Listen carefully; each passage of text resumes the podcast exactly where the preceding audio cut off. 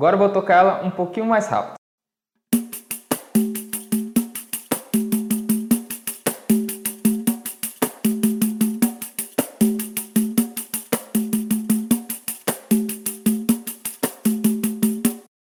Sobre la mesa veo un pandeiro, un instrumento percusivo pequeño que me recuerda la de veces que intenté aprender a tocarlo.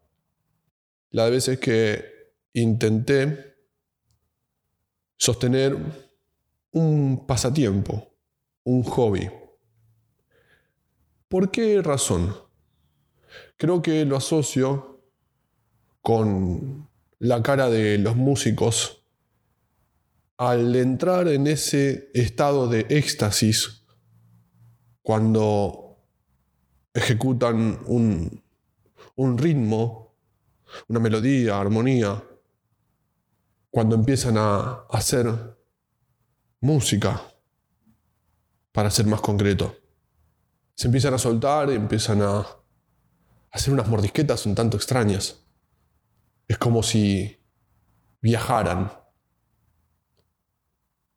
Me generó siempre mucha curiosidad y por consecuencia apunté a un instrumento musical y, y ver qué es lo que pasa, explorarlo, darle riendas sueltas a la curiosidad. Esto está conectado con la expresión, está conectado con aquello que llevas dentro. Y acá hay algo difícil de sacar, porque contrasta con ese hábito de, de guardar, con ese hábito de cerrarse, el no mostrarse vulnerable, porque sea la música, sea un podcast, sea una expresión artística, suena mejor cuando sale lo genuino, cuando sale lo verdadero. En las mordisquetas del músico, el verdadero gozo, el gozar de aquello que estás ejecutando, consecuencia de horas de práctica, tiempo de ensayo.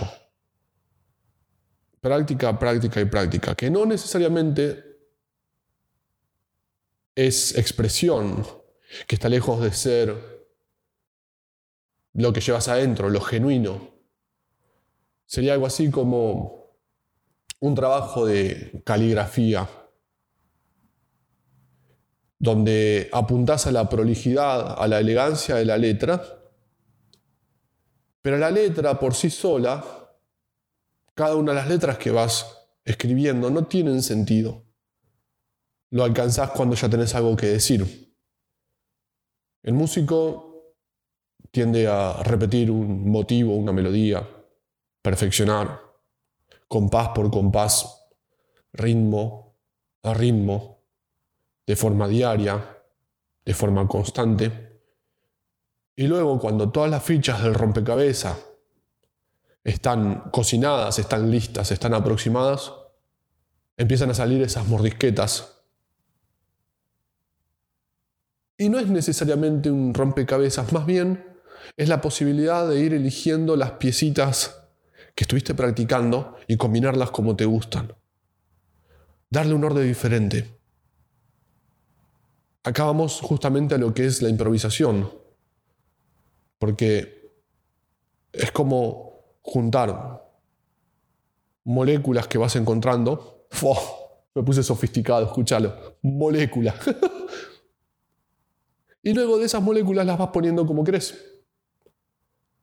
Fuiste practicando esas células. Hay otra palabra sofisticada. Las practicas, las practicas, las practicas y después decís, no, ahora le voy a cambiar el orden. Ahora le voy a cambiar un poquitito el inicio o el final o el medio. Y lo voy a combinar con esto otro que también lo vengo practicando. La cuestión está en la dedicación, el tiempo que le das a eso. Y cómo poco a poco lo vas abandonando y por ahí se va transformando en un mero objeto de decoración. Sí, alguna vez intenté y ahí queda, en un rincón. Y forma parte de esos objetos que se ven lindos y acumulan polvo. Y al verlo decís, uff, hace ya un buen tiempo que no, que no lo toco, hace tiempo que no practico. ¿Y por qué? Porque ese proceso no fue prioridad, porque ese proceso perdió rumbo, sentido, perdió un lugar por otras acciones, por otras necesidades productivas.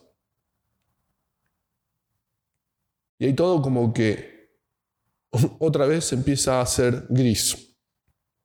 Desde lo gris, observas a alguien que tira colores, improvisa, que hace mordisquetas con un instrumento en sus manos o con su voz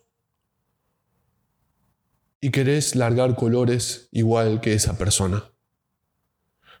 Cuando te das cuenta que por ahí o careces del talento o de la voluntad o de la constancia, poco a poco lo vas dejando.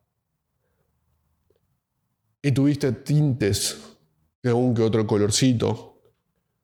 Tal vez sin darme cuenta, hice alguna que otra mordisqueta y como no encontré aquello que creía que iba a ser así, o no lo valoré, lo fui dejando y volví al gris, al gris del polvo.